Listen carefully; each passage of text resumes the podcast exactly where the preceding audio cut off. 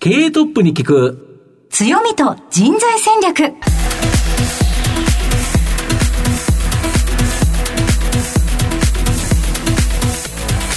毎度相場の福の神こと藤本信之です。アシスタントの飯村美希です。経営トップに聞く。強みと人材戦略。この番組は相場の福の神こと財産ネット企業調査部長の藤本信之さんが注目企業の経営トップや人材戦略を担うキーパーソンをゲストにお迎えしてお送りします。企業を作るのはそこで働く人という形なんですがゲストには毎回事業戦略上独特の強みとですねその強みを生かすための人材戦略じっくりとお伺いしていきます。はいこの後早速トップのご登場です。この番組は JAC リクルートメントの提供でお送りします。経営トップに聞く人材戦略経営トップに聞く強みと人材戦略。本日のゲストをご紹介します。東証一部上場、証券コード2982、AD ワークスグループ、代表取締役社長、田中秀夫さんにお越しいただきました。田中さんよろしくお願いいたします。よろしくお願いしまよろしす。くお願いしますお願いいたしますでは早速なんですが、田中さん、AD ワークスグループの事業内容のご紹介をお願いいたします。私どもはですね、主にまあ不動産を活用いたしました、投資ソリューション事業と、まあこういったものを展開しております。まあ収益不動産、まあつまり、まあオフィスですとかマンション、まあ商業施設なんですけれども、まあこういった賃貸物件、まあ、これを仕入れてまいりまして、まあ、その物件をよりよくうまく、まあ、活動するように、まあ、リニューアルですとか、まあ、リフォーム、そういうものをですね、加えまして、投資家の方、まあ、個人の方、まあ、事業法人さんいらっしゃいますが、こういった方に販売をして、販売の後も、まあ、管理、まあ、その他、まあ、修繕行為等で、まあ、長くお世話をすると、まあ、こういった事業でございます。はい、ありがとうございます。ではまた後ほど企業についてはじっくりと伺ってまいりますが、まずはトップは企業にとって大切な人材であり強みでございます。トップのお人柄に迫らせていただきたいと思いますので、しばし質問にお付き合いお願いいたします。はいでは早速ですが田中さん、生年月日を教えてください。えー、1950年、まあ、昭和25年ですが、2月7日の生まれです。はい今71歳でございます。はい、ご出身はどちらでしょうか？千葉県の船橋市です。子供の頃のご両親のご職業を教えてくださ。はいい。父親はですね、船橋の方でマグロ問屋をやっております。はい。やっておりましたって言った方が正しいんでしょうか。母親の方はですね、実は大蔵省に勤めておりまして、えー、かっこいい。まあ、キはい。ーキーパンチャーやったんですね。すごいですね。マグロ問屋と大蔵省が並んでこう、はい。なかなかすごいですね。マグロ問屋さんっていうと、はい。では子供の頃からマグロにはお近い存在でいらしたんでしょうか。いっぱい食べれてそうな気がしますよね。イメージありますよね。いや、もう、マグロはですね、もう嫌になるほど食べてまして、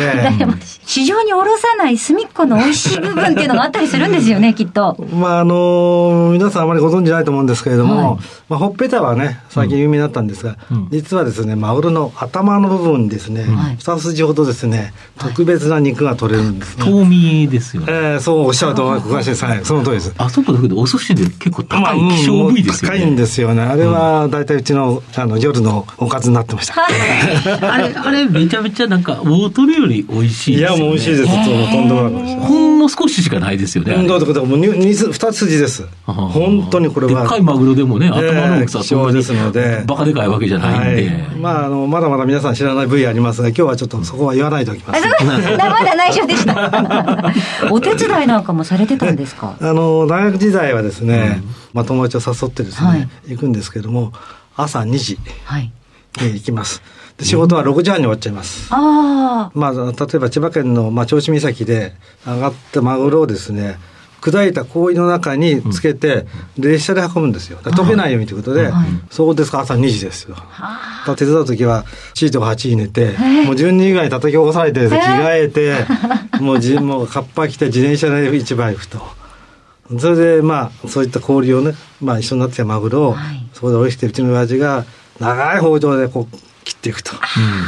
それを手伝うという。そうですか、はい。大学は慶応大学に進まれたということなんですけどその時将来目標にしていた夢などはあったのでしょうか？まあやはりあの当時は海外に行って仕事したいなということだったんで、まあ商社もいくつか受けたんですけども、たまたまあの西武不動産って西武鉄道の子会社なんですが、ままあ、そこの発表が一番早かったんですね。はい。まあ、当時はゼミに入ってましたので、ゼミの、まあ、あの先生の、まあ、推薦ですので、うんよかったら必ず行きなさいって、まあ、こういう約束で、まあ、行きますって言ったんですね。で、まあ、不動産 不動産になっちゃったということで、今から思えば運がいいんでしょうね。はい。勝者も受かってたんですが、勝者行ってたら今のあれはないかもしれないですね。そうですね。えー最初のそのきっかけが今にもつながってくるんですまあまあそうなんでしょうね。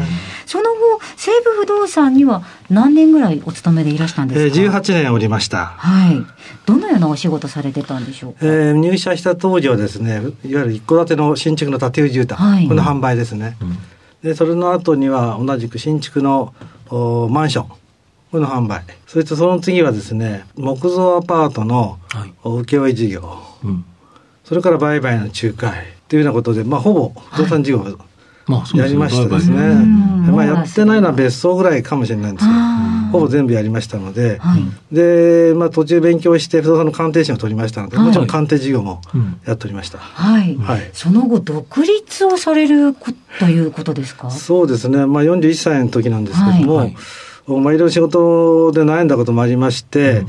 やはり不動産の鑑定士という、まあ、資格がありましたのでまあ、なんとか食えるなと。あまあ、当時もお勤めしながら、もちろん会社の許可を得ながら鑑定事業やってましたら、うんまあ、そこそこいい収入にはなってました。もちろん全部それは、当時は会社に預金してましたけど、で、辞めて不動産の鑑定を始めたと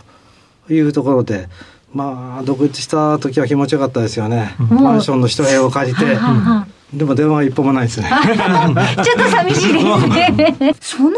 今の会社にどのようなご縁があったのでしょうか？あのー今の会社は、まあ、あエイディワークスという名前なんですけどね、はい。以前は青木染工場。染め工場？で、いわゆるその染物屋さんなんです。ははい。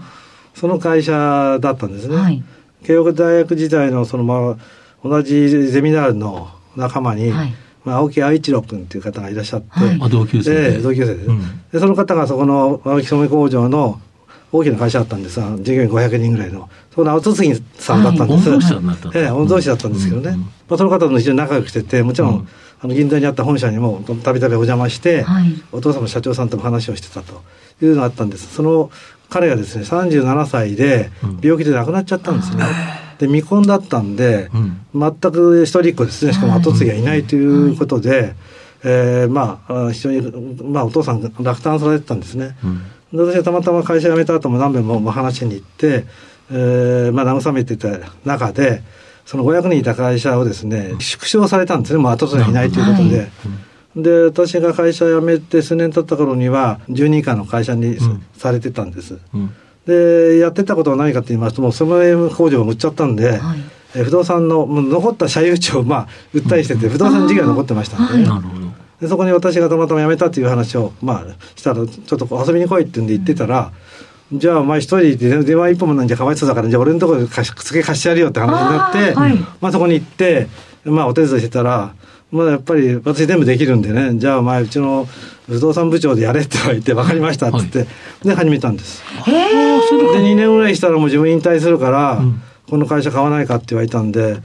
いやそれじゃあっていうことで買わせていただいたと、うん。もう100年ぐらいかもう経ってましたね当時でね、うん。はあ。だから歴史のある会社そうなんです。ということですね。えーで私が社長になった時に、まあ、青木染工場じゃねさすが不動産事業まずいので、当時あの海外に輸出をしたんですね製品を、はい。そういう時に英語で青木ダイイングワークスっていう名前でやってたので、あ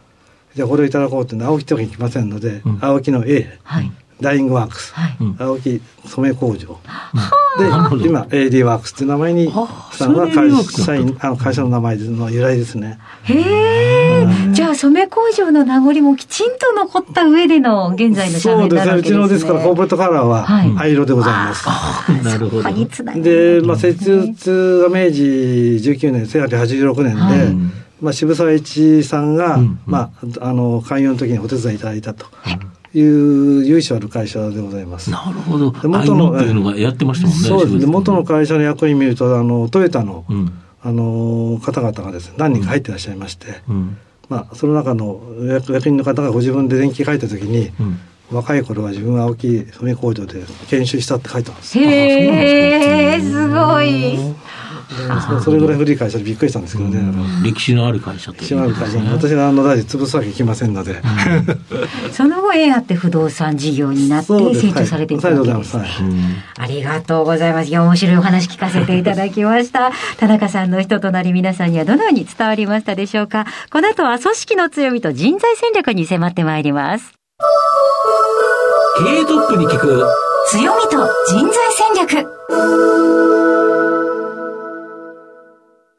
本日のゲストは東証一部上場証券コード2982 AD ワークスグループ代表取締役社長田中秀夫さんにお越しいただいています。さて、ここからは会社についてお伺いしてまいります。まあ、ズバリこの番組は強みと人材戦略というタイトルなんですが、御社は現在6つの事業を行っているということなんですが、その中で、やはり主力のですね、この収益不動産事業、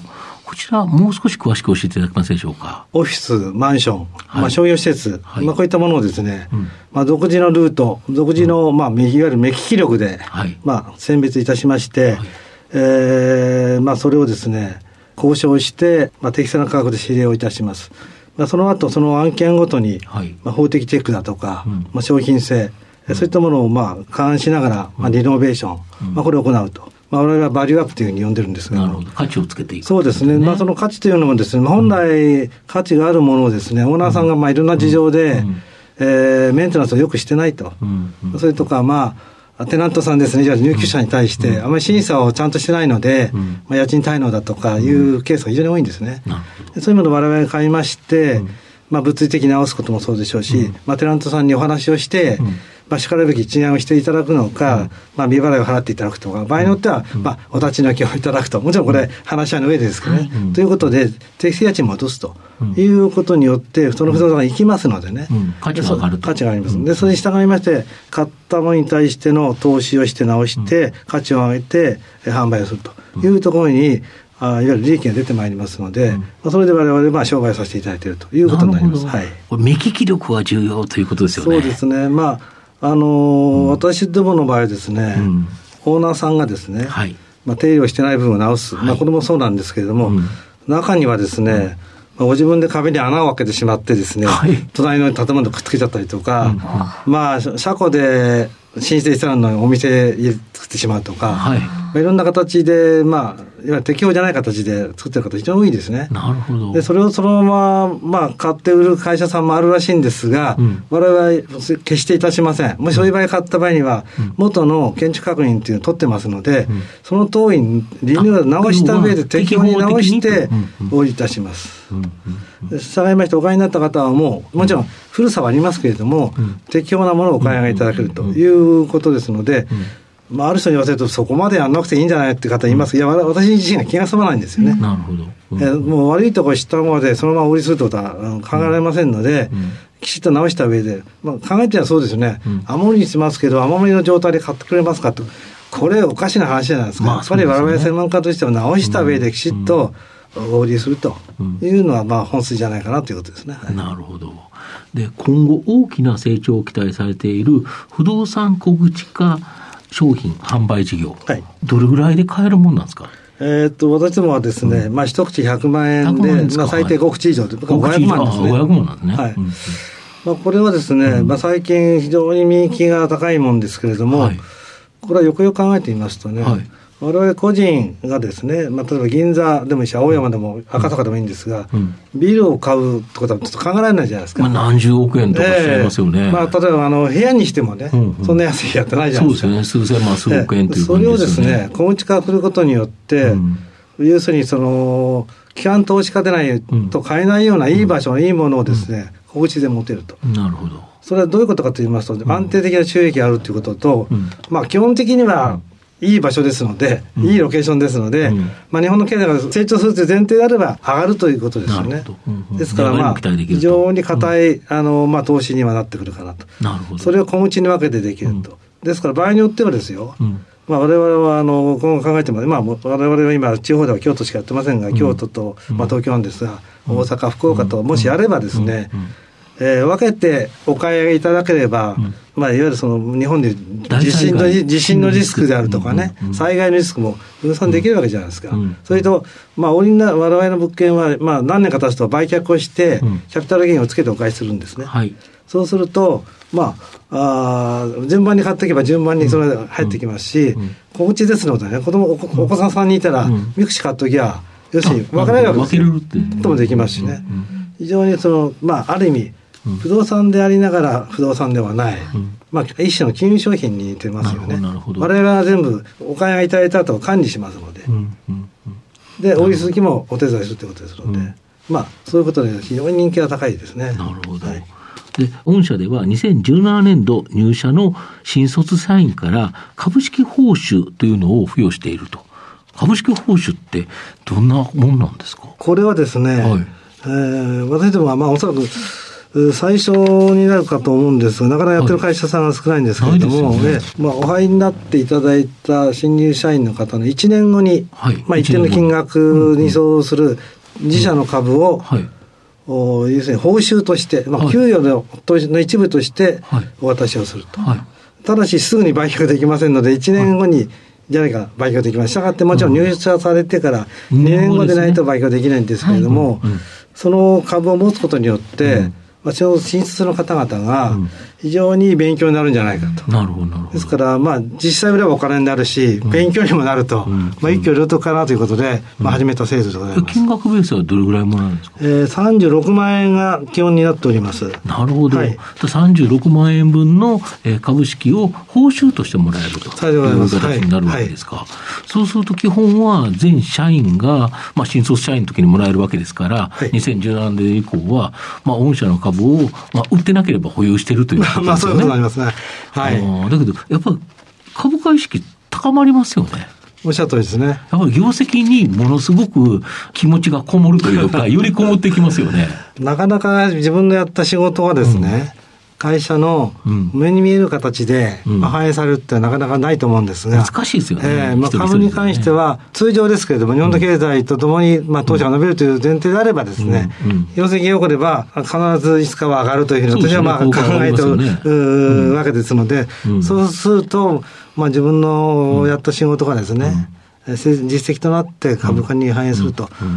まあ、これは結構気持ちいいんじゃないかなと。なるほど。いうふうに私は思ってはいるんですけども。なるほど。はい、通常なんか持ち株会とかで自分が拠出してっていうのはあるでしょうけど、会社から報酬としてもらえるっていうのはかなりユニークですよね。当社も実は持ち株会があるんですね、うん。うん、お買いになる方には補助はしてるんですが、はい、それやっぱり自分から買いに行くってことになりますよね、うん、まあいろんな家庭のご事情があって、なかなかそんな余裕がないって方もいらっしゃるんですが、ね、これは初めから株で新卒の方の入社の方に渡していますから、いやおでももらっちゃって、やっぱり人間って変なもんで毎日気になるんですよね、もらうとね。まあ、もらうとやっぱり株価気になりますよね。1上がった、2上がったとかね、そういう話ですので、まあ、いい勉強になるし、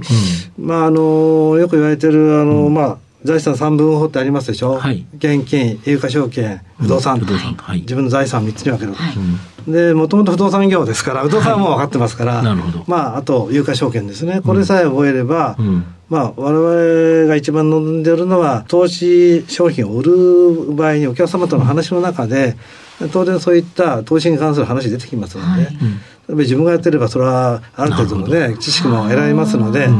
なかなか新卒でまあ特殊な社員以外は株のこと分かんないですよね。あんまり。えー、それも自然に耳に入ってきて、うんうん、そうすると経済的な情勢についても自分が、まあいやおでも勉強せざるを得ないというふうになるので、まあ非常にいいかなと思ってます。はい、なるほど。御社は投資ソリューションカンパニーを目指すということなんですが、はい、この投資ソリューションカンパニーってどういうものになるんですか？今お話した通り、うん。あのまあ、収益用の不動産の、はい、ソリューションということで、不動産に、まあ、特化している形なんですけれども、うんうん、まあ、今後は不動産だけではなくて、はい、まあ、それを先ほどちょっとあの小口化商品で、まあ、金融商品化と私申し上げました通り、はい、不動産だけではなくて、その先にある金融商品化された、まあ、不動産事業に、まあ、できればあ伸ばしていきたいということですので、うん、それをですね我々まあ投資ソリューションいわゆる金融商品化した商品を売っていくんだと、はい、でもしかしたら不動産だけではなくて、うん、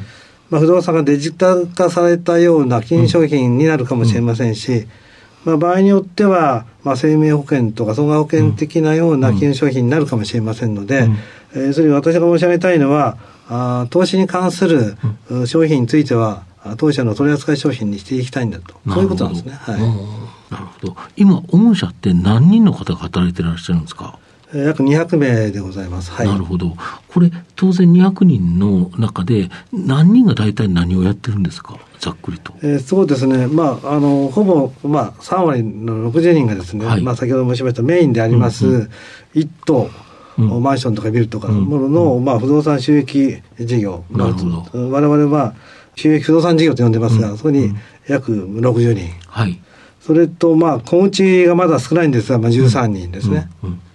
それと我々の会社でまあ特徴的なんですが、海外事業やっております。これはアメリカ・ロサンゼルス。うん、まあ、それ一部今ハワイも手掛けてきましたけれども、うん、まあ、これ14名。うん、それと、まあ、それをバックアップするための、まあ、部門として、まあ、プロパティマネジメント、まあ、PM ですよね。まあ、これが、まあ、36名ですね。それと、建築、それから工事関係、まあ、これが35名と。で、残りは、まあ、あ持ち株会社の、まあ、管理部門ということで、約200名になってます、はい、なるほど、こちら、この人材を取ってくるというところは、新卒と中途採用、2つあるかと思うんですけど、えー、大体、年間、新卒はどれぐらい取ってるんですか？新卒はですね、はい、あのまあ、12年ほど前から始めてるんですが、はい、大体10人ぐらいをあ毎年10人ぐらいと、はい、で中途の方はやっぱり10人ぐらいでしょうかね、統計、まあ、20名ぐらいは毎年取っていくと、どんな人が多いんですか？逆に社長がこんな人に来てほしいっていう、なんかその、求められる AD ワークスに来てほしい人物像などありますか、うん、あのわれわれがよく言ってる言葉で、はい、プロアクティブっていう言葉を使ってる、はい。まあ、プロアクティブっていうのは、まあ、要するに自ら、うん、自分自身からこう進んで仕事をすると、これをプロアクティブ、われわれ呼んでますが、まあ、それが一番我々を望む、望むまあ、その方々の、まあ、資質なんでしょうかね、やはり。なるほど。はい、では、入社した後、育成制度等々はいかがでしょうか？まあ、育成制度はですね、まあ、はい、まあ、各社あると思うんですけれども、まあ、新入社員の、まあ、OJT を中心とした、あ教育、まあ、それと、まあ、会社別がございますので、まあ、課長クラスであるとか、部長クラス。だから、役員になると、役員クラスの、まあ、あそういった研修がある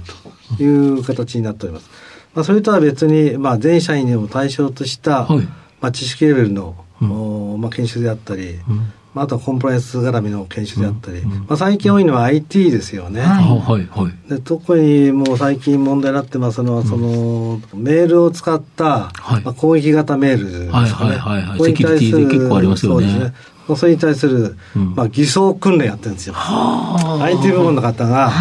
あの、わざとメールを出して。わざとですね、やって、何人、まあ、200人やったけど、何人開けたかって。これ開けちゃダメなやつ開けちゃったっていうことですね。もう、この人はまた2回連続やったと同じ。私なんかもう、もう本当怖いので、メール来るたびに、全部見ても、もうおかしいメールは一切開けない、元から開けないんですよ。大体あの英語で来るのおかしいですね、やっぱり。もう出て開けないと。それはシステム部の方がある日突然やってくるんですか？でもそれ言わないんですよ。まあまあ言ったら言ったら分かりますからね。そうか、訓練って言っちゃったらダメですもんね。そうなんですね。だからこれはあの、若いから開けないとか、年寄りだから開けちゃうすんじゃなくて、忙しい人で開けちゃうんですよ、ね。なるほど。ねで、開けた瞬間にあなたのシステムはなんか犯されてて、10分以内にこうしないと全部飛んじゃうなんて書いて、慌ててやっちゃうっていうケースなんでしょうね。うわ。私も初めからそう開けないですから、知らない人は開けないと。電話も出ませんから、携帯で無視でかってしても。なるほど。それぐらいやってもちょうどいいんじゃないですか。本当に、なんかあれば、電話か、まあ別のルートで来ますよ。ああ、そうですね。そんなに簡単に一本のメールでそんな大事な話が来るわけないですから、ねなるほど。確かにあの、大切な皆さんの資産をお預かりするという意味では、それだけのセキュリティ意識っていうのは大切なところですね。そうですね。一回売られてしまいますと、まあ当社例えばまあお買いになった方、はいもうお金持ちの方がたくさんいますので、その方のお名前とか住所とかね、いくら買ったなんての全部もし漏れたら大変なことになりますし、はい、あともっとすごいのは、いわゆるプロパティマネジメントという会社がありますでしょ、うん、そこはですね、不動産管理やっても。そう、管理やってると、当然のことは入居審査しますよね。うん、あそうどこにお勤めとか書いてますよね。そうで、いくら回ってて、なんだ、全部書いてあるじゃん、これ大事ですので、これ絶対出ないなって、それぐらい厳しくやっておりますね。ありがとうございます。で、最後の質問になるんですけど、はい、社長の愛読書などですね、はい、何かリスナーの方におすすめの書籍ありますでしょうか、あのー、私は結構歴史もんが好きで、まあよく読むんですけれども、知る人ぞ知ると思うんですけれども、勘定奉行、荻原重秀の生涯と。この方がですね、うん、実はあの、江戸の元禄の時代に、貨幣の改鋳をしたんですよね。はい、要するに金とか銀の含有量を減らした貨幣を出して、まあその差額で江戸幕府が500万両かなんかこう莫大な利益を上げたらしいんですけれども、うん、まあそれは何かと言いますと、今我々が使ってる、まあ、一万円札まあ多分福田先生の時計ですけどね、うん、なんですが、うん、それって別にあれ作るのにまあ1円か2円か知りませんけど。まあ紙ですからね。紙ですよ。でもそれみんな1万円だと思う、うん、その裏は日本の政府が日銀がそれをまあ保証してるわけじゃないですか。だから、要するにそのもの自体のあの価値は関係ないんだと、そうですね、いうふうに我々今分かってますが、映像自体はもう金は金なんです。金の重めで値段出てましたから、当然、金のあのグラム数減らせば価値が落ちるっていうふうに、当時の幕閣の連中は考えたんですよ。うん、ところが彼はあのそれをカッパして、これは違うんだと、うん、幕府が保証すれば価値は保てるんだということでやったんですね。うん、これはだから世界史を見ても、うん、その時代もう今からもうもう300年前になんですかね分かりませんが、それぐらいに考えた人は、おそらく世界で一番早かったんじゃないかっていうふうに、まあ、ある方が言ってるので。いやすごいなと、この本まあ言われてこの本読んだらまさにすごい切れ者だなという。ことでいや素晴らしいなと思って、まあお勧めしたいなと思ってます。はい、はい、ありがとうございます。おすすめの書籍は勘定奉行荻原重秀の生涯ということでございましたので、ぜひ皆さんも手に取ってみてください。さあ、楽しいお話たくさんありがとうございました。はい、今日のゲストは、東証一部上場。エイリーワークスグループ代表取締役社長、田中秀夫さんにお越しいただきました。田中さんありがとうございました。はい、ありがとうございました。ありがとうございます。経営トップに聞く強みと人材戦略それではここでお知らせです。東証一部上場 JAC リクルートメントは世界11カ国に展開するグローバルな人材紹介会社です。スペシャリストや管理職の人材紹介を通じて、長年にわたり多くの企業の成長に貢献した実績を持ちます。当社では、役員、CFO、CIO、本部長、社外取締役などの経営幹部層の人材紹介に特化した専門部署、JAC エグゼクティブを構え、企業の経営課題解決を支援しています。経験豊富なコンサルタントが経営課題をヒアリングし、課題解決に導く人材をご紹介いたします。企業の経営改革を担う人材など、経営幹部の採用なら、東証一部上場、証券コード 2124JAC リクルートメントにお任せください。お送りしてきました経営トップに聞く強みと人材戦略そろそろお別れのお時間です今日のゲストは AD ワークスグループ代表取締役社長田中秀夫さんにお越しいただきました。なかなか企業のお話伺う前にマグロのね美味しい部位の話とかね。盛り上がると思わなかったですね、はい、今日はマグロ屋さんの話じゃないですからね。はい今日は不動産事業のお話でございました、はい、それではここまでのお相手は相場の福の神財産ネット企業調査部長の藤本信之と飯村美希でお送りしました。来週のこの時間まで。ほなまたお昼やで。経営トップに聞く強みと人材戦略。この番組は JAC リクルートメントの提供でお送りしました。